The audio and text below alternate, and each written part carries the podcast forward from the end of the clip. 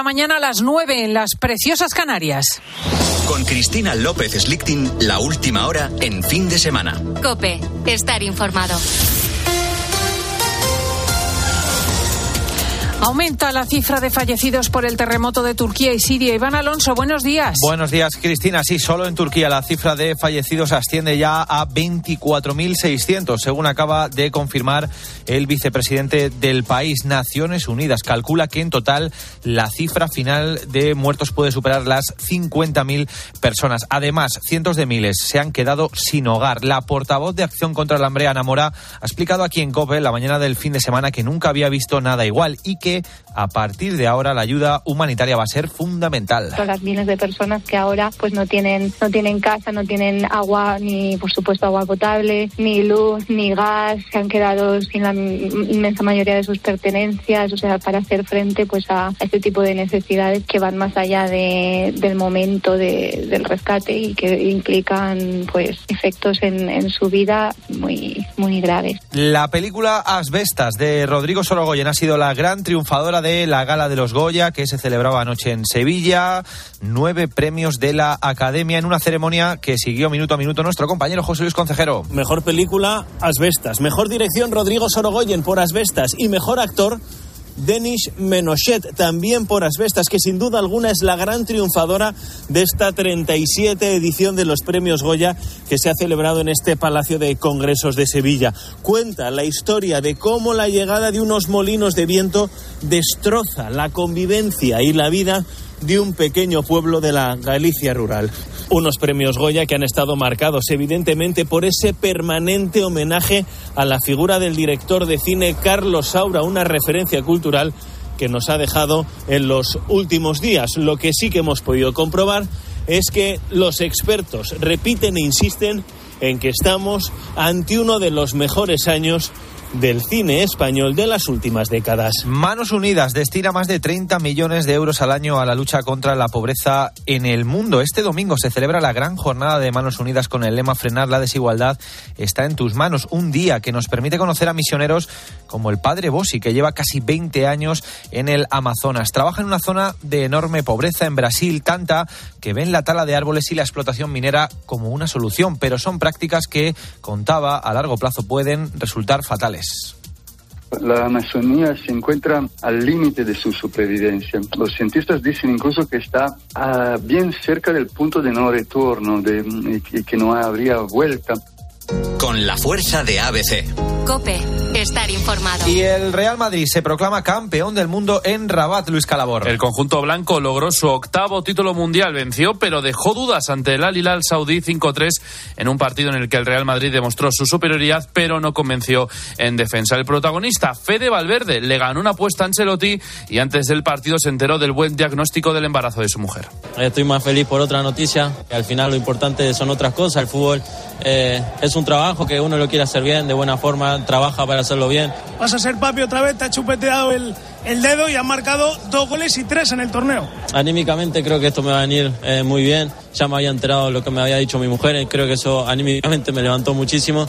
Además, resultados de la jornada 21 de la Liga Santander, Valencia 1, Athletic 2. Crisis en Mestalla, el equipo Che acabará, acabará la jornada en descenso. Concentración en contra del propietario Peter Lim. Sevilla 2, Mallorca 0 y Almería 2, Betis 3. Hoy a las 2 se reanuda la jornada con el Getafe Rayo 4 y cuarto, Celta Atlético 6 y media, Valladolid Osasuna y a las 9, Villarreal Barcelona. Además, fútbol sala, semifinales de la Copa de España, victorias ayer del Inter Movistar ante el Barcelona y del Jaén Paraíso Interior ante el Pozo Murcia. Hoy a las 6 la final entre Inter y Jaén. Sigues en COPE, comienza ya a esta hora el fin de semana con Cristina. Muchísimas gracias, Iván Alonso. Nos juntamos dentro de una hora para las noticias y aquí empieza efectivamente fin de semana de COPE con Cristina. Cristina López Slichting. Fin de semana. Cope, estar informado.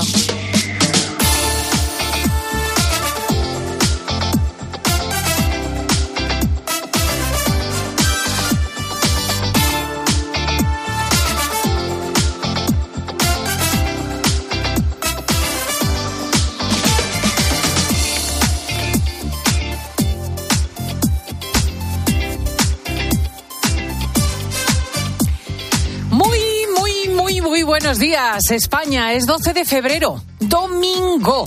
y te damos la bienvenida a este programa de fin de semana que te acompaña sábados y domingos de 10 a 2 en la cadena Cope. Te saluda Cristina en este día de cielos poco nubosos, excepto en el sureste, el estrecho y las islas. Con heladas, eso sí, en el norte y en el este de la península. Escuchamos a Jorge Orcina el pronóstico de la semana que comienza mañana y que puede que traiga, fíjate, algo de polvo sahariano desde el oeste. Una semana que va a estar marcada lunes-martes por esa calima que puede llegar a la península ibérica un anticiclón bastante potente que va a ir controlando el tiempo en, a lo largo de esta semana, pero bueno, se puede escapar miércoles, jueves algún frente que deje alguna precipitación en el norte peninsular, eh, alguna gotilla que pueda caer en el, eh, también en la parte centro de, nuestra península. Hablamos de poca cosa, pero bueno, eh, no es un tiempo totalmente, totalmente estable. todavía esta semana asistiremos a, a jornadas con heladas en el interior peninsular. Todo el pronóstico de Jorge Olcina puedes encontrarlo en cope.es en la parte de fin de semana. Arrasó, lo has oído en el informativo, la película Asbestas. La gala de los Goya, la gala del cine español, premió ayer el extraordinario thriller de Rodrigo Sorogoyen, que se llevó nueve cabezones en una ceremonia marcada por el recuerdo del gran Carlos Saura, fallecido el viernes a los 91 años, justo en la víspera de recibir el Goya de honor. Su mujer y sus hijos recogieron el galardón e hicieron presente su inolvidable figura. Asbestas se llevó también el Goya al mejor protagonista, Denis Menochet, al mejor actor de reparto, el impresionante Luis Zaera, o el mejor guion original. Detrás de Asbestas, con cinco premios, la película Modelo 77 sobre las cárceles en la transición. Cinco Lobitos se llevó el premio a la dirección Nobel para Lauda Ruiz de Azúa y a Susi Sánchez como mejor actriz de reparto. Tan noticia como el triunfo de Asbestas es el fracaso de Alcarrás, fíjate. Una película hermosa, pero quizá de culto, con más de documental que de historieta. Venía con un oso de oro de Berlín, pero la cinta de la catalana no consiguió ninguno de los 11 premios a los que optaba, que también es pasarse. La media hora del comienzo de la gala, que a su vez se extendió durante tres horas y media, estuvo centrada lógicamente, en Carlos Saura. Los presentadores Antonio de la Torre y Clara Lago se acordaron además del terremoto de Turquía y Siria y de la guerra de Ucrania. Luego criticaron a mm, Alberto Núñez Feijó. Y también algo a Pedro Sánchez, hay que decirlo, que estaba presente por dar el cambiazo en Marruecos y dejar de apoyar a los saharauis. La ceremonia tuvo menos mala leche que otras veces y estuvo menos política, quizá porque estaban Sánchez e Irene Montero. Fernando Méndez Leite, presidente de la Academia de Cine, lo resumió de la siguiente manera. Ministro IZ, ministras y ministrables, como pueden ver este año no pedimos nada. Estamos muy contentos. Para las rogativas, los matices y protestas ya nos veremos en los despachos. Alberto Núñez Feijóo compartió el triunfo cultural gallego que supone Asbestas. Ni una palabra a las más de 500 escarcelaciones de agresores sexuales. Llama muchísimo la atención. Es tal el escándalo, tal el dolor de las mujeres, que este silencio es casi ofensivo. En fin, si sirve para despolitizar la gala del cine español, bien está. Pero lo curioso es que, por ejemplo, nuestro colega Évole aprovechó para convocar a la manifestación contra Ayuso por la sanidad madrileña. Doble vara de medir. Hoy se cumple un año de la salida de Casado del Partido Popular. El diario El Mundo revela que fue Feijó el que le advirtió del sinsentido de abrir una guerra contra la presidenta de Madrid. Interesante crónica. ABC también tiene hoy un reportaje brillante. Nuestros compañeros se suben a los trenes de la vergüenza. Una red ferroviaria la de Asturias y Cantabria, depauperada, impuntual, insuficiente, atrasada, que tiene muy lastrado el norte de España. Recordemos que se han perdido al menos 260 millones de euros que el Gobierno pagó por unos vagones que no caben por los túneles, porque se dieron mal las medidas. La ministra de Transportes pretende saldar el asunto con dos ceses que ahora se ha sabido son de personas que se iban a jubilar.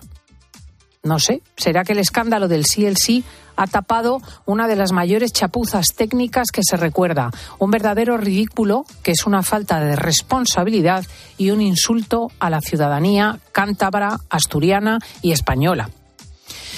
Permitidme un apunte justo a un hombre excepcional, un hombre de esos que sí merece una película. El presidente de Nicaragua, el déspota Daniel Ortega, que acaba de expatriar y desprover de sus derechos a 222 miembros de la oposición política que han sido deportados, ha confirmado que ha encarcelado al obispo Rolando José Álvarez. El titular de la diócesis de Matagalpa se negó a embarcar en el avión que lo expulsaba de su país. Llevaba desde agosto en prisión domiciliaria y ahora le dieron a elegir entre el exilio y la cárcel. Monseñor Orlando Álvarez ha elegido la cárcel. Ha sido trasladado a la cárcel modelo de Nicaragua, un penal de máxima seguridad a las afueras de Managua. Y eh, terminaría con un recuerdo a la figura de nuestro compañero Juan Pablo Colmenarejo, fallecido en plena madurez. La Universidad Villanueva le brinda mañana un homenaje, como el gran comunicador y ser humano que ha sido. El presidente de la Asociación de la Prensa de Madrid, Juan Caño, y varios de sus mejores amigos y compañeros, entre ellos Fernando Rayón, María Daván o Alfonso Nasarre, todos bien conocidos de nuestros oyentes, protagonizan mañana un acto que comenzará a las 11 de la mañana. Un abrazo, Juan Pablo. Nunca te olvidaremos.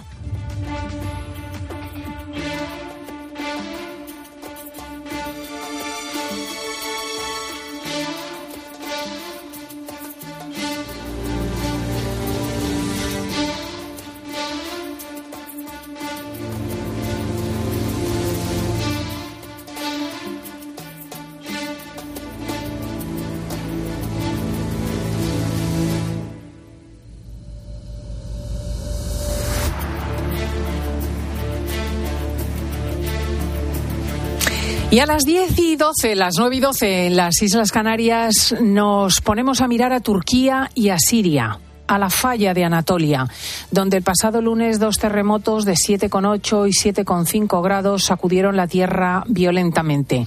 Has escuchado que por ahora el número de fallecidos asciende a 25.000, que hay más de 85.000 heridos y que la ONU asegura que es más que probable que la cifra final de muertos supere los 50.000. Una barbaridad. Los equipos de rescate siguen trabajando, aunque las esperanzas de encontrar supervivientes se desvanecen. Ha puesto sus ojos periodísticos en la zona Diego González. Muy buenos días. Muy buenos días, Cristina. Vamos a, a resumir lo ocurrido durante toda esta semana. Como bien has dicho, se agota el tiempo para encontrar con vida a las personas que siguen sepultadas sin agua, sin alimentos y con temperaturas bajo cero. Han pasado seis días. A las 4 y 17 minutos de la madrugada del lunes comenzaba a temblar la tierra.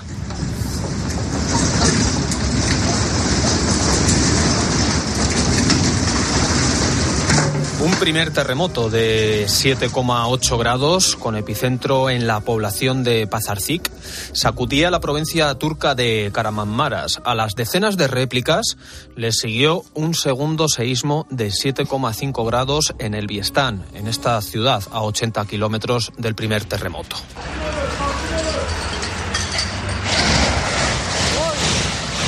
Las casas que soportaron la embestida del primer terremoto no aguantaron el efecto del segundo. Más de 6.400 edificios han quedado completamente destruidos. 400.000 personas se han quedado sin hogar.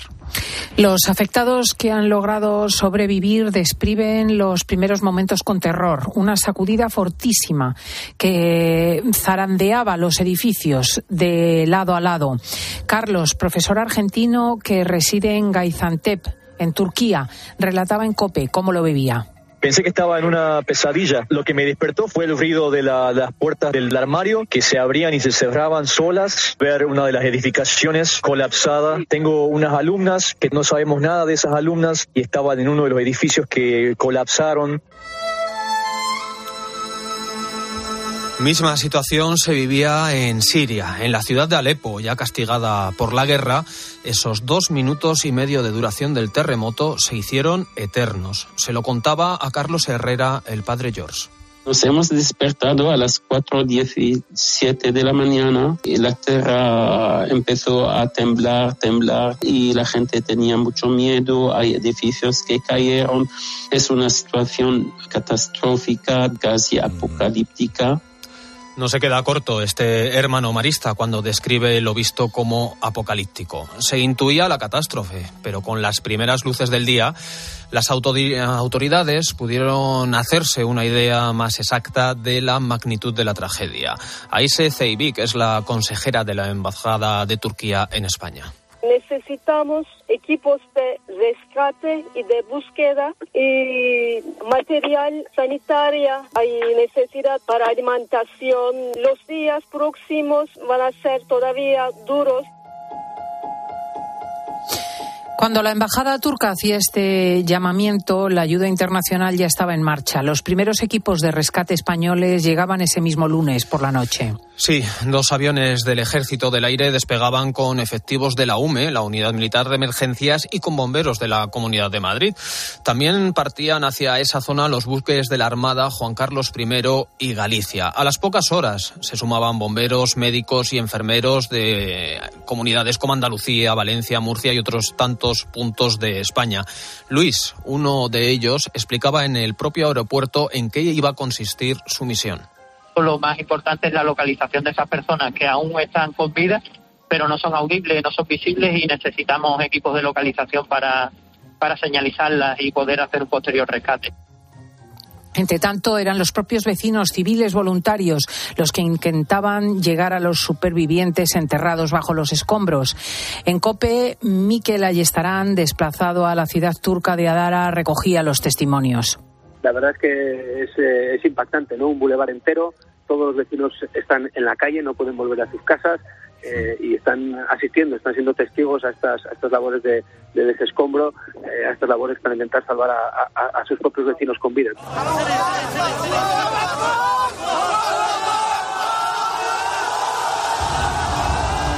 Escuchamos el momento en el que los voluntarios rescataban a un hombre bajo los escombros. A lo largo de esta semana, en medio del caos de esta tragedia inmensa, hemos asistido a momentos para la esperanza. Y aquí estamos trabajando para sacar a una persona que está al fondo. Ya hemos conseguido hablar con él, así que esperemos que, esperemos que a lo largo del día le podamos sacar. Aguanta, Nasser, aguanta un poquito.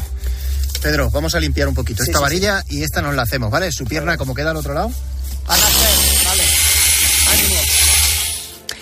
Momentos para la esperanza y milagros. El primero de ellos lo protagonizaban dos bebés, uno turco y otro sirio.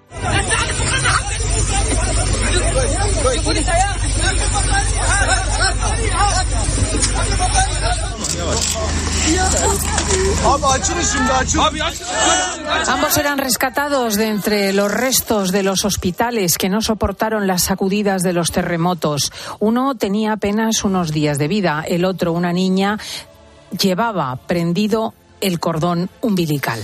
Y esa niña nació entre los escombros. Su madre dio a luz antes de morir. Su padre y también sus cuatro hermanos fallecieron en ese seísmo. Milagros como este lo hemos visto a lo largo de la semana, pero tenemos que detenernos en este. Ya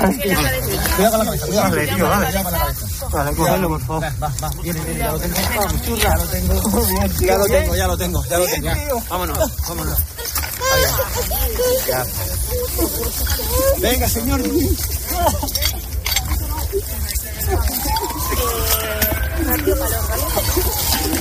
Acabamos de escuchar el momento del rescate de Muslin, de dos años, también de su hermana Leila, de seis, y de su madre, que han sido rescatados por la UME en la ciudad turca de Nurdaji. Estuvieron cinco días bajo los escombros. Han sobrevivido gracias a su madre, que les amamantó durante esos días. Un milagro que ha hecho llorar de emoción a los miembros de la UME y también a todos nosotros al ver esas imágenes. Esta hora de la mañana tenemos el gusto y el placer de poder hablar con uno de los miembros de la UME que ha conseguido ese rescate y que allí sigue trabajando. Nos vamos a, a Turquía, a la ciudad de Islahiye, a pocos kilómetros del epicentro del desastre. En esta localidad de 60.000 habitantes están desplegados los españoles. Según el Ministerio de Defensa, la mitad de la ciudad está desaparecida.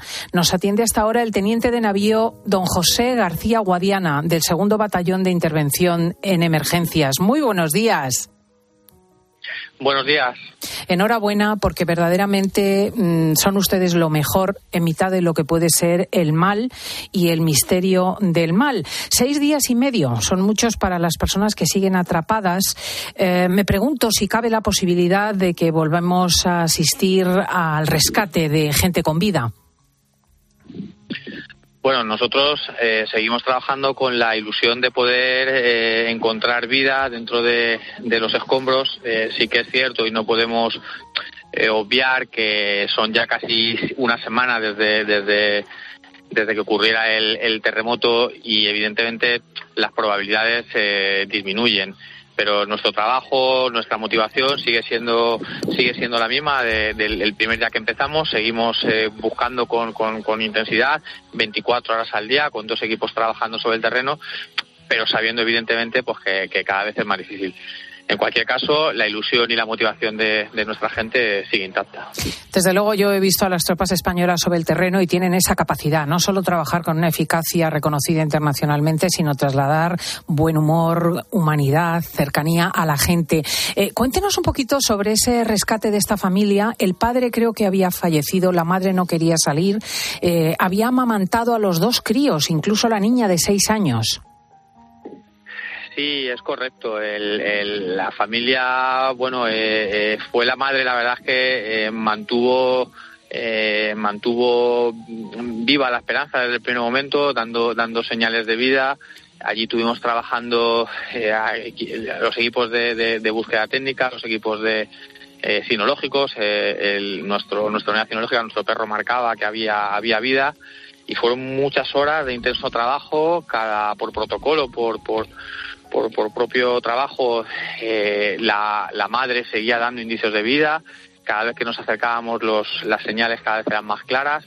Eh, fuimos eh, poco a poco sabiendo que ya había niños y hasta que, bueno, pues conseguimos acceder primero a los niños, luego a la madre y la verdad es que fue un momento muy emocionante y la verdad es que da sentido a nuestro trabajo, a la misión pero no solo de nosotros, ¿eh? de, de la UME, de, de, las Fuerzas Armadas que también está aquí, con, con, Infantería de Marina, el Ejército del Aire que nos ha traído. Hay otras instituciones, Girecan, Ericam, no me quiero dejar ninguna porque seguro que... Pero somos muchos los que estamos, otras instituciones de España y, es, de valorar el trabajo que también están haciendo ellos y, sentirnos orgullosos también de su trabajo. Teniente, la Armada protagonizaba ayer un, rescate de un niño de, siete años que había sobrevivido bajo los escombros durante seis días. Eh, He escuchado eh, decirles esta semana que las posibilidades de encontrar gente con vida bajo los escombros se han reducido por la forma en la de los derrumbamientos. ¿Por qué? Bueno, eh, eh, el, seísmo de, acaecido en la madrugada que va del, domingo al lunes fue, fue francamente alto. Las estructuras pues, fueron muy perjudicadas todo las ciudades si si uno se pasa por, por por las ciudades se da cuenta de que están creo que les he oído a usted es decir eh, al 50% están totalmente reventadas. Eh, eh, la hora a la que fue el seísmo cogió a mucha gente dentro de las casas. La gente eh, la primera acción que toma cuando hay un terremoto es intentar salir de sus casas. Entonces cuando es un seísmo tan grande y todo tiembla y todo cae si tú sales y no te proteges al final te cae encima. Y cuando te cae encima es cuando el mayor eh, se produce el mayor riesgo de, atrapamiento y por tanto de, muerte. Hmm. Hemos escuchado que se han producido detenciones de gente que habría construido fraudulentamente. Los edificios, sorprendentemente en el siglo XXI, no han resistido apenas. Bueno, eh, eh es cierto que, la construcción eh, no es eh, quizás eh, la, que nosotros estamos acostumbrados en, nuestro país, la calidad.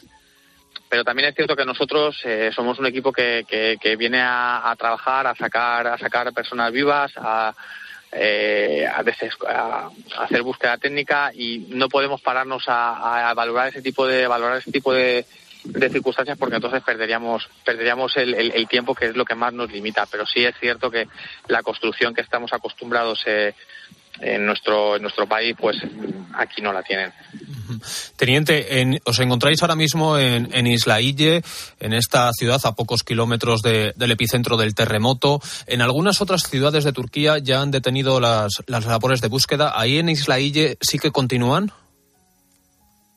Nosotros continuamos, continuamos trabajando.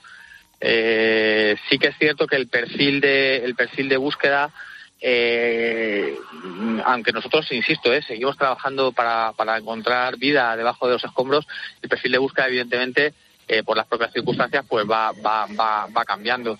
Eh, ya no, no, las probabilidades de encontrar vida pues cada vez son menores y ya prácticamente una semana después del, de que, del acaecimiento del terremoto lo hacen más complicado. Entonces, evidentemente, pues lo que empezamos a sacar, pues eh, desgraciadamente son, son más cadáveres. Mm. Una última cuestión. sí. teniente, nos comentaban los eh, cooperantes internacionales que hay grandes atascos de coches donde la gente intenta sobrevivir porque han perdido la casa y están en el coche y necesitan cosas, que el frío está dificultando mm, la vida de la gente. ¿Qué es lo que ven en la ciudad en estos momentos? Eh, sí que es cierto que evidentemente la, gente ha perdido sus hogares y la gente pues eh, se amontona eh, bien en coches o bien en la misma calle.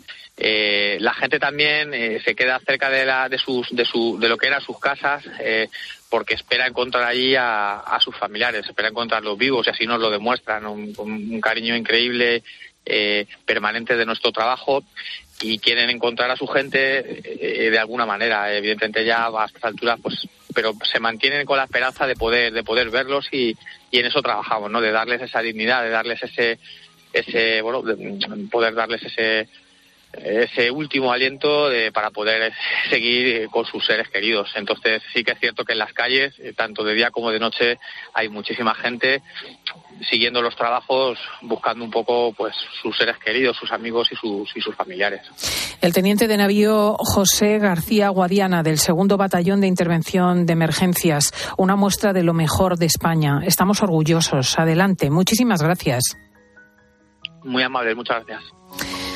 Y si hemos escuchado lo que ocurre en Turquía, nos quiero contar cómo está la situación en Siria, donde además se suma el embargo internacional. Assad ganó la guerra con el apoyo de Rusia, eso supone la enemiga de buena parte de los países y lo cierto es que en estos momentos convendría mm, desconvocar cuanto menos temporalmente este embargo internacional que impide que llegue la ayuda. En esa situación de desastre, muchas personas ni siquiera han tenido el consuelo de los equipos de rescate internacionales o de la ayuda de emergencia. La ciudad de Alepo es una de las más castigadas. Vive esta situación después de la guerra contra el Daesh.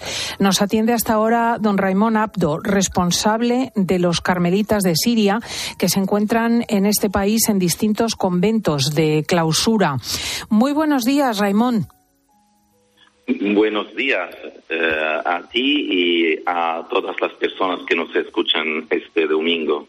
¿Cómo está la situación en Siria? Cuéntenos, porque apenas tenemos noticias en ese país. Bueno, la situación es no mucho diferente de lo que el teniente estaba describiendo de Turquía. Eh, la diferencia es que en Turquía hay muchas personas que han venido para ayudar y mucha ayuda de, todo el mundo, pero en Siria el embargo ha eh, bloqueado eh, muchas posibilidades eh, económicas y humanas. Pero a pesar de todo esto, mucha gente también del Líbano en sus coches y organizaciones, aún jovencitos de Caritas, de la Cruz Roja, han ido para ayudar al rescate de las personas que se pueden salvar. Mm. He, oído efectivamente que las autoridades religiosas han pedido la suspensión del embargo internacional.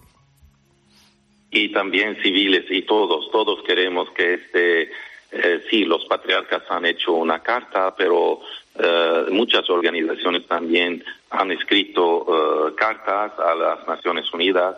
Esto es muy importante ahora.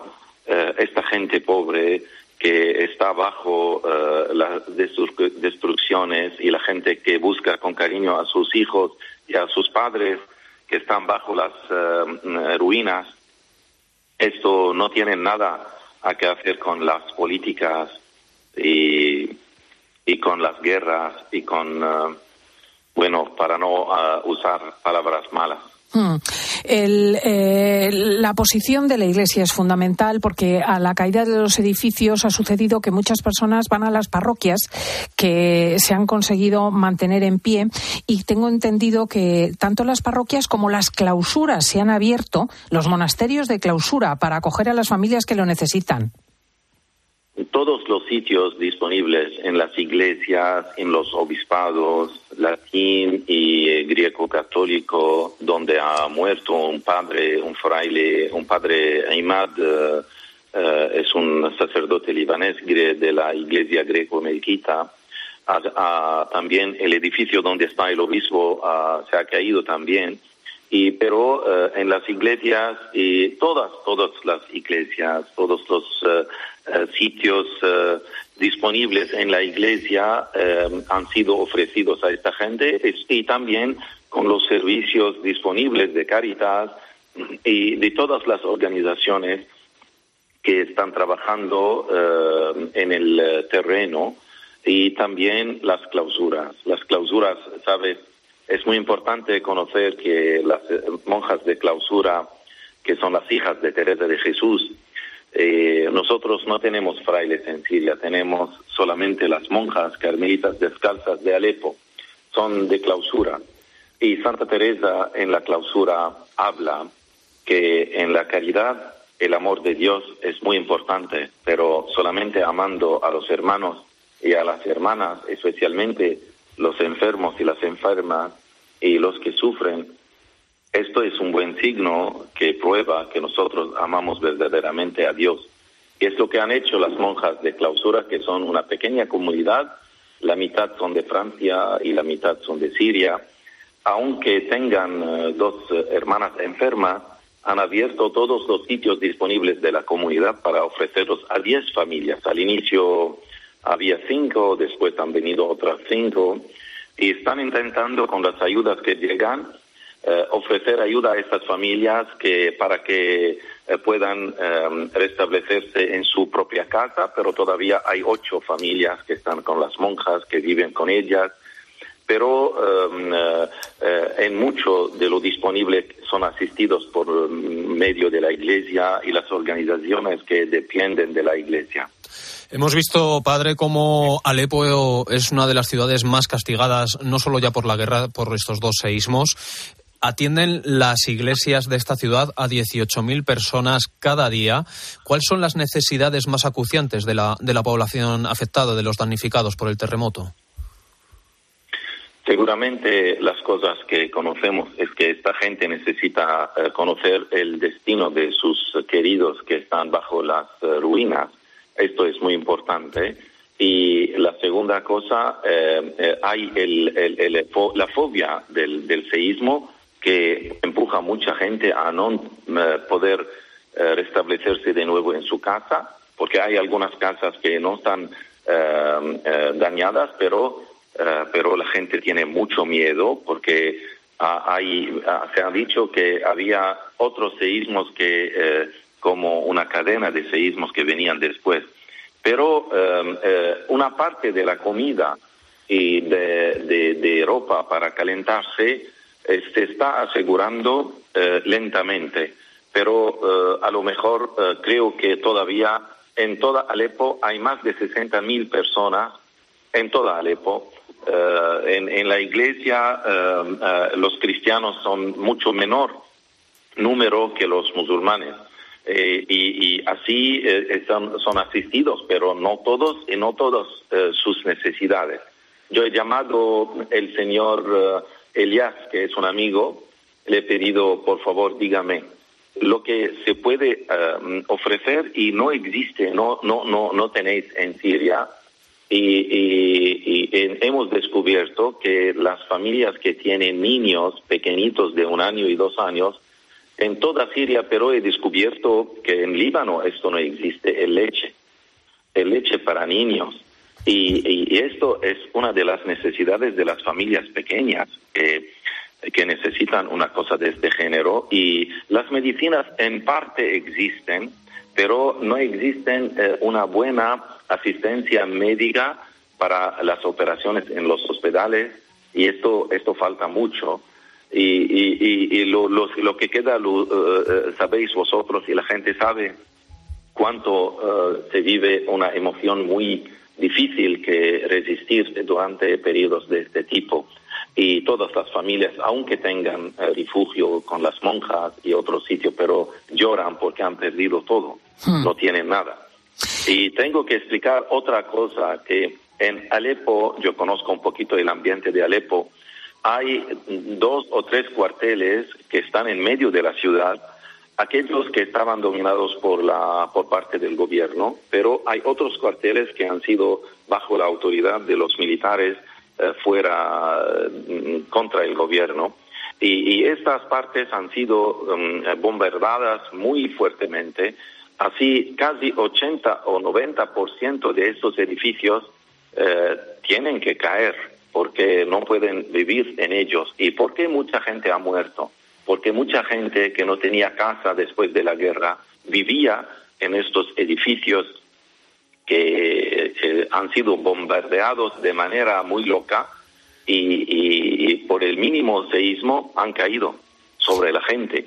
Y, otros edificios que son muy antiguos, históricos, han caído también. Y, y por esto creo que Alepo es una, es una eh, situación de ciudad como en la guerra mundial.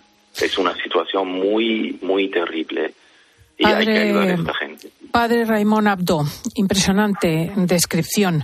La- los efectos del terremoto sobre el mal de la guerra duplican las consecuencias. El sacerdote carmelita es responsable de los carmelitas descalzos en Siria. Muchísimas gracias. Dios te bendiga. Un abrazo.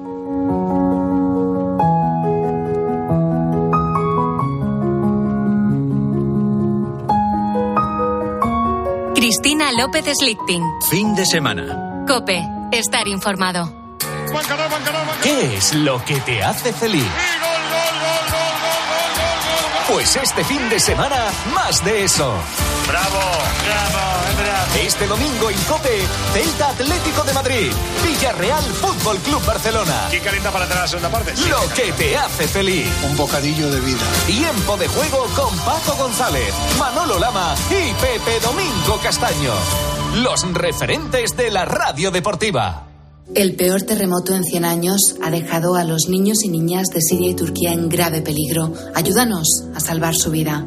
Por favor, haz tu donación en unicef.es y juntos podremos hacerles llegar toda la ayuda que necesitan. Hay que actuar cuanto antes. Entra ahora en unicef.es y dona. El próximo lunes 13 de febrero a las 12 del mediodía, atentos a la radio. Viviremos un momento histórico. Ángeles Barceló, Carlos Herrera y Carlos Alsina, los tres grandes comunicadores de la radio en España, por fin juntos en un mismo estudio para celebrar el Día Mundial de la Radio. Con el patrocinio de ONCE y el corte inglés. Escuchas fin de semana.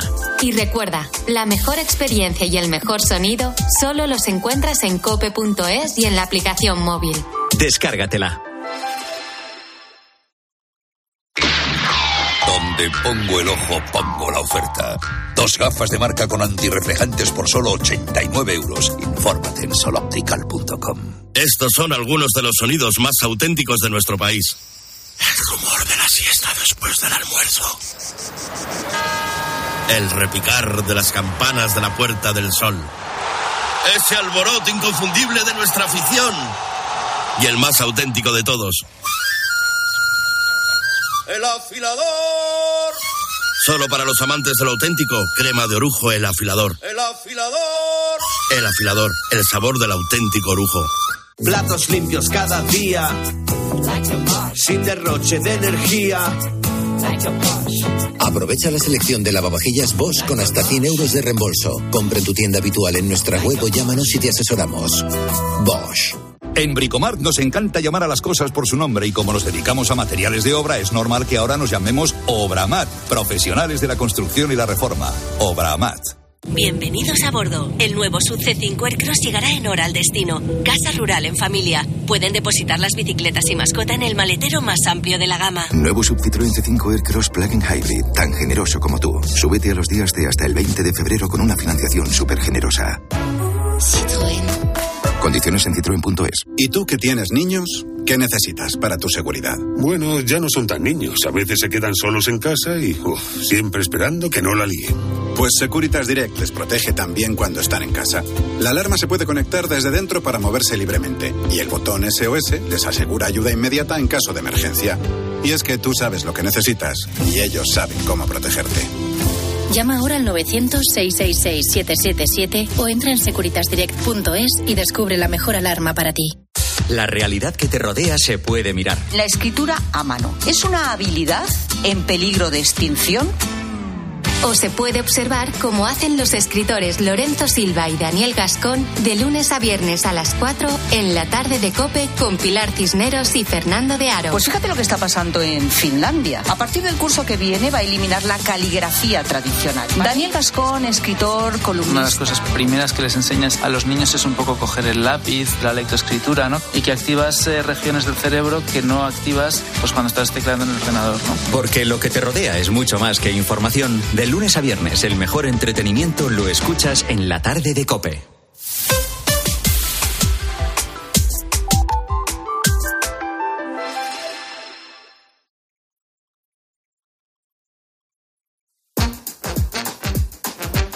Escuchas fin de semana. Con Cristina López Slichting. Cope, estar informado. Beba dos litros de agua al día, no más de dos mil calorías. Ejercicio moderado, no beba demasiado. Mucho cuidado con la sal que sube la tensión y los rayos de sol. Oh, oh, oh, siempre con protección. Le dije Impresionante la fuerza del amor. También en eh, Turquía y en Siria, fijaos, los conventos de clausura abriendo sus puertas, las iglesias acogiendo a todo el mundo, las personas desviviéndose. Bellísimo. Bueno, pues el amor en realidad es lo que se celebra el famoso día de San Valentín, el martes, que uno dice, bueno, ¿es comercial el asunto? Sí. ¿Es eh, eh, dedicado a la cosa de vender regalos y tal? Sí, pero también es un momento para reflexionar sobre los que nos quieren, ¿no? Bueno, pues sobre el amor y sobre si es química o física, que es una muy vieja pregunta, van a hablar en Cuerpos y Almas nuestro Pedro Martínez. Muy buenos días. Muy buenos días a todos, Cristina. Espero eh, que te pille Carmen. enamorado el día de San Valentín. Eh, yo estoy enamorado. Así que, creo que sí me va, voy a aguantar hasta el martes, ¿no? Ejemplar ese amor de Pedro y de su mujer. Carmen Candela, médico endocrina. Enamorada yo creo también. Carmencita, buenos días. Buenos días, pues como Pedro sí que es verdad que de momento sí, voy a llegar bastante bien de amor al 14. Oye, ¿es eh, tú que dominas los humores del cuerpo y las hormonas, el amor una cosa física? es física y química. Porque es verdad que es que física y química. Mira, eh, química porque es verdad que eh, se ponen en marcha un montón de neurotransmisores como la dopamina, la serotonina, todos esos neurotransmisores que hemos hablado otras veces que te producen bienestar y que enganchan un montón. Y luego físico porque quién, si, vamos a ver, enamorado, ¿quién no se ha enamorado alguna vez? Y, y se nota perfectamente la dilatación pupilar, la falta de apetito, la sudoración, esa sonrisa tonta que se te pone, esa mirada eh, brillante, es físico y químico, sin duda. claro, y yo, y yo voy a barrer para mi terreno voy a decir que también psicológico, ¿eh? Es decir, que es muy importante lo psicológico. Eh, eh, a mí cuando se me pregunta esto es que yo distingo muchas cosas, ¿no? Distingo lo que es el enamoramiento de lo que luego va a ser ya el amor, ¿no? Y ahí sí que es, eh, bueno, eh, ya el enamoramiento lo que tiene es una cosa muy curiosa, que ah, mm, por supuesto son todo hormonas que funcionan, que hemos hablado muchas veces de ellas, ¿no? Pero en, en el enamoramiento lo que hacemos es que sentimos atracción. Y esa atracción la sentimos respecto a determinados estímulos, estímulos que se han estado condicionando a lo largo de toda nuestra vida y que después cuando reconocemos en esa figura, no solamente física, sino también comportamental, una serie de características, pues tendemos a emitir esas hormonas, ¿no? Pero fíjate, Pedro, que eso tiene su peligro, porque tú no te condicionas necesariamente de acuerdo con lo razonable. Quiero decir, marcadores sexuales son para algunas personas tacones altísimos, tobillos de tal manera, melenas de tal otra, eh, pechos, torsos, cuellos, eh, incluso tonos de voz, formas de ser, pero que no necesariamente son las que nos convienen. No, y no solamente no son las que nos convienen, sino que puedo, puedo aceptar que de inicio eso nos entre por los ojos por los ojos y por los oídos y, por otra serie de cosas, ¿no? Pero desde luego, eh, luego lo que va a ser el procesamiento de todo, de todo esto y el mantenimiento en el tiempo es donde yo ahí sí que subrayo que eso es el amor. Mantener en el tiempo toda una serie de estímulos que elicitan en mí una serie de sensaciones. Ya pueden ser de deseo, ya pueden ser de placer o ya pueden ser de seguridad. Es decir, hay muchas sensaciones. Yo de todas formas os voy a, os voy a, contar algo íntimo, bueno, semi íntimo, ¿vale? Yo eh, salgo, a mí me encanta salir a cenar con mi marido, pues de vez en cuando los dos solos, pues una vez cada 15 días o cada mes y tal. Y luego yo, a mí me encanta el ser humano, la conducta, observar, me encanta. No me digáis que no lo, lo esté visualizando, ¿vale? Llegáis a una cafetería y veis a una pareja de 50 o 60 años, ¿vale? Y sabéis perfectamente si se están empezando a conocer, si están en la etapa de enamoramiento o en la etapa del amor. Y entonces yo le digo a mi marido, por favor, vamos a hacer como si estuviéramos en la etapa de enamoramiento.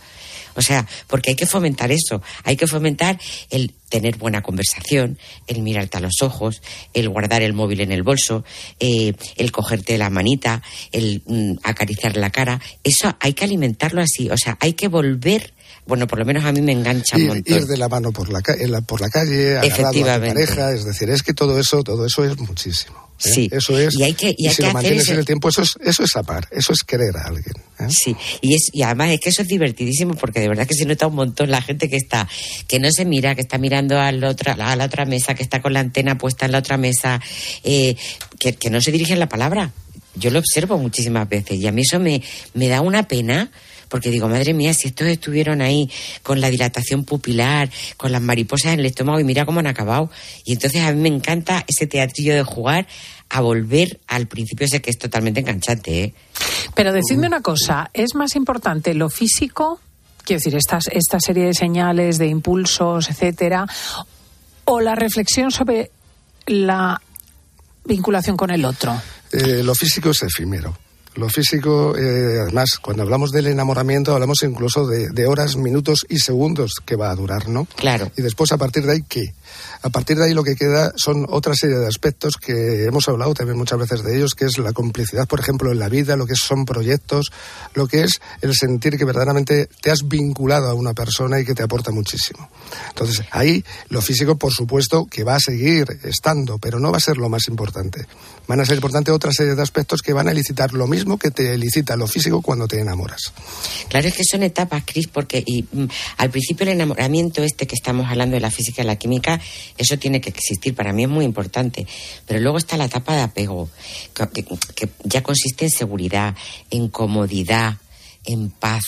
Y luego el compromiso, porque el amor es espiritual, ¿eh? el, amor, el amor es un compromiso de verdad. O sea, todo, todo eso se quedó atrás puede jugar a recuperarlo, pero el amor es otra cosa. Y mantener ¿eh? en el tiempo incluso las situaciones más complejas dentro de la pareja. Eso es lo importante. Bueno, eh, iba a proponeros un juego en esta mañana víspera de San Valentín, que es el martes, ¿no? El día 14, porque lo mejor es traer a alguien que haya vivido 65 años con otra persona, ¿no? Eso sí que, es una gran mucho, mucho mérito. Eso sí. Que hable ella, que hable ella. No, yo lo que quería hoy es, por ser San Valentín el martes, ampliar la tertulia e incorporar a mi señora madre, porque la historia es que eh, ellos, mi padre recién fallecido y ella vivieron el matrimonio durante 58 años eh, y después, si sumas los seis años de noviazgo, que entonces eran severos en la España de los 50, principios de los 60, 65 años aguantándose. Doy fe además de que se trataba de dos fuerzas de la naturaleza. Mamá, muy buenos días. Hola, buenos días. 65 años en... ¿Qué hablo habéis dicho casi todo? bueno, en compañía. Pero tú eres la maestra, la maestra. Pero Qué eso, bonito. eso cómo, se- eso cómo se puede aguantar. Pues ya se ha dicho casi todo, hija. ¿Qué voy a, a- qué voy a añadir yo? Espera un segundo que voy a parar la radio porque me habéis dejado un poco espacio y, y está la radio encendida. Un segundo. ¿Qué va- Tu qué va a madre es una maestra. Oye, yo sobre todo lo que digo es que eh, pocas parejas actuales eh, pasan por la circunstancia de 65 años juntos, ¿no? Tantos de nuestros oyentes mayores, que son los que tienen el- el- la escarapela y el récord, son los que tienen que hablar en estos momentos. Lo que nos puede aportar es su testimonio, el, el qué ha sentido, cómo se han llevado esos momentos delicados y cómo han permanecido en el amor tanto tiempo. A ver, mamá, 65 años se dicen pronto, ¿eh? Claro, pero primero, ya habéis hablado del enamoramiento, lo hemos pasado todo. Tiene, está, nuestra vida está lleno de mariposas, estamos locos y, nos enamoramos y, y casi pierdes el sentido ya y prácticamente no te vienes a razón en, en este momento. Y luego Bueno, llega- en tu caso, perdóname, mm, cuando te enamoras de papá, en realidad tú venías para hacer un aprendizaje del español aquí a nuestro país. La cosa fue que te llevó a la emigración. O sea, no reflexionaste nada, dejaste a tu familia. Sí, claro, yo había comprometido a mi madre que no me enamoraría de ninguna manera, de ninguna manera, porque mi madre me lo me dice, no, no, a ver si no vas a volver. Digo, sí, mamá, en- de, de un español nunca. Toma. ¿Sabes? ¿Sabes? Sí, así fueron las cosas. Y luego el amor, pues el amor es un sentimiento mucho más profundo, mucho más serio, porque lo, lo sometemos a muchas pruebas, ¿eh? Durante la vida, durante 65 años, hay épocas que lo pasas peor, hay, hay épocas críticas, como en todos los matrimonios, y el amor tiene que aguantar y tiene que resistirlo, y eso es muy importante. Y cuando llegas al final de tu vida, lo más importante es cuando llegas a- al final de tu vida y tú dices, ha merecido la pena, entonces ha sido amor, ¿sabes? Fíjate. Ingeborg, pero una cosa, te voy a preguntar una cosa. En las épocas de sequía, de sequía con Felipe, que seguro que las habrás tenido, porque claro, te habrá dado para todo. Y en las épocas de se- en las épocas de sequía, eh, ¿tú qué pensabas cuando estabas en sequía total? Pues sigues luchando, pero es que en el fondo, en el fondo, eh, el sentimiento de un gran amor siempre está allí y va resistiendo y va resistiendo todo, ¿sabes? Va resistiendo todo y al final de tu vida cuando llegas y dices, ha merecido la pena y te preguntan, ¿te casarías otra vez? Y dices, pues sí. Bueno, esto es muy fuerte. Apostaría otra vez por el compañero, ¿sabes? Es Esto- muy importante. Esto es muy fuerte porque, porque uno dice, ¿ha merecido la pena? ¿Y por qué ha merecido la pena? Claro, pero porque, además- porque el amor es, es más de que todo esto, de la vida diaria, de los disgustos, de, de las rencillas que lo tienen todos los matrimonios, porque no vamos a engañarnos. Pero ahí, en el fondo, si hay un gran amor, en el fondo resiste. Pero fíjate, eso no está de moda, Ingeborg, porque ahora, ahora no resiste nadie. Ahora, en la, en la misma dificultad, nos abandonamos, tiramos la toalla. Ahora, ahora, ahora se piensa de otra manera, ¿no? En general. Pues sí, todo, todo ha perdido un poco seriedad. ¿Sabes? Seriedad. Empieza desde, desde, desde, desde los chicos jóvenes, cambian continuamente de relaciones y se creen que cambiando de pareja que las cosas van a cambiar. Y luego con todo el mundo les va a pasar igual. Sí, No, per- no permiten vincularse a una persona, que eso es lo más importante, es decir, llegar a ese, a ese punto de apego, de, de sentir que, que esa persona que tienes a tu lado es la persona que, que es la elegida para acompañarte toda una vida, ¿no? Y que vas a, bueno, y que la necesitas, Claro, eh, siempre en términos positivos, claro. ¿sabes? Pero es un trabajo que tienes que hacer continuamente, ¿sabes? Continuamente, porque hay que trabajar por esto para que esto eh, siga y que se pueda mantener este este fuego vivo de, de un matrimonio. Y si tuvieses que aconsejar a alguien, ¿no? Que se casa ahora y que desea vivir estos 65 años que tú has vivido con papá, eh, ¿sabrías aconsejar algo? Pues nada, pues es que cuando pasa el primero, el momento sobre todo, hay que, hay que ser compañero. Compañero en la lucha, compañero en la vida, acompañarse, perdonarse mucho, porque hay que perdonarse mucho. Y, y seguir adelante, seguir adelante. Qué bonito, me encanta. Fíjate, fíjate cómo lo cuenta tu madre de sencillo y lo trabajoso y lo complicado que es. Las palabras tan Sí que sencillas que has es, dicho. Sí que lo es. Pero, pero al final de tu vida, porque fíjate, yo los años que tengo ya, ya tengo alguna experiencia y, y, y un caso, últimamente he hablado también mucho con Felipe porque y, y, ahí estábamos de acuerdo los dos que, que nuestra vida ha sido completa y, y, y- y muy dichosa. Bueno, para mí este es un momento muy bonito, ¿no? Porque me estoy enterando de cosas que no sabía. Completaré la conversación luego con mamita. Muchísimas gracias. Celebraremos juntas el día Un de San Valentín. Para todo y feliz día de San Valentín. Efectivamente, lo celebraremos juntas, mamita. Gracias también a Pedro Martínez y a Carmen Candela. Y nos vamos con otra historia de amor que nos trae Expósito. Estás escuchando fin de semana. Y recuerda que si entras en cope.es, también puedes disfrutar en tu móvil del mejor entretenimiento con Cristina López Slichting. La Iglesia en Siria te pide socorro. Está acogiendo en sus parroquias, colegios y hospitales a la población que se ha quedado sin hogar tras el terremoto. Necesitan comida, agua, leche para los niños, mantas y ropa de abrigo. Necesitan tu ayuda urgente. Apoya a la Iglesia en Siria a través de Ayuda a la Iglesia Necesitada. Llama ahora al 91 725 9212 o dona en ayudaalayglesianecesitada.org. ¿Y tú que tienes niños? ¿Qué necesitas para tu seguridad? Bueno, ya no son tan niños. A veces se quedan solos en casa y uf, siempre esperando que no la líen. Pues Securitas Direct les protege también cuando están en casa. La alarma se puede conectar desde dentro para moverse libremente y el botón SOS les asegura ayuda inmediata en caso de emergencia. Y es que tú sabes lo que necesitas y ellos saben cómo protegerte. Llama ahora al 900-666-777 o entra en securitasdirect.es y descubre la mejor alarma para ti. Escuchas fin de semana. Y recuerda, la mejor experiencia y el mejor sonido solo los encuentras en cope.es y en la aplicación móvil. Descárgatela. Saltar en paracaídas, subir al Everest o escribir un libro te cambian la vida. Como el Zurich Rock and Roll Running Series Madrid. El próximo 23 de abril corre en su nuevo recorrido. Maratón, media y 10 kilómetros. Los dorsales vuelan, así que inscríbete ya en rockandrollmadridrun.com. Habituallamiento oficial al campo. En Peugeot estamos listos para ayudarte a llevar lo más importante, tu negocio. Por eso, en los días Peugeot Profesional vas a poder disfrutar de condiciones especiales en toda la gama. Aprovecha del 1 al 15 de febrero para dar energía a tu negocio. Inscríbete ya en peugeot.es.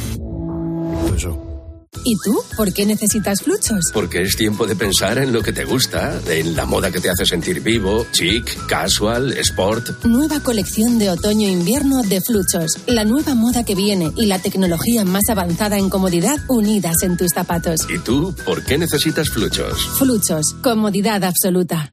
La vida es como un libro y cada capítulo es una nueva oportunidad de empezar de cero y vivir algo que nunca hubieras imaginado. Sea cual sea tu próximo capítulo, lo importante es que lo hagas realidad. Porque dentro de una vida hay muchas vidas y en Cofidis llevamos 30 años ayudándote a vivirlas todas. Entra en cofidis.es y cuenta con nosotros. UMAS, mutua especialista en seguros para el sector educativo. Ofrecemos una solución integral para los colegios y guarderías. Daños patrimoniales, responsabilidad civil, accidentes de alumnos. Más de 800 centros ya confían en nosotros. Visítanos en umas.es. UMAS, más de 40 años de vocación de servicio. Si caminas por el pasillo como si pasearas por la cubierta de un barco. Si los niños, en vez de sí, papá, te dicen a la orden, capitán, tú tienes ganas de crucero. Anticípate y aprovecha las mejores condiciones con la garantía de Halcón Viajes. Reserva por solo 50 euros, precios exclusivos y niños gratis. Reserva ya en tu agencia o en nuestra web. En Cope nos levantamos antes que nadie. Muy buenos días, yo soy Carlos Moreno el Pulpo. Tú por escucharme ya eres un ponedor de calles. Nosotros ya decimos buenos días. Y lo hacemos con el primer despertador de la radio española. Él es un vigilante de seguridad. Yo ante ellos me pongo en pie. Francisco Javier, buenos días, hermano. Buenos días, Pulpo. Nos hemos puesto la radio aquí escuchando al Pulpo para ver si me nota el abrazo. Con un programa que reivindica al trabajador nocturno. Miguel Ángel, buenos días. Buenos días, Pulpo. ¿Qué tal se va la madrugada? Bueno, bien. Aquí poco a poco. Lo digo porque tú eres un VTC. De lunes a sábado, de 4 a 6 de la madrugada, poniendo las calles con Carlos Moreno. El pulpo.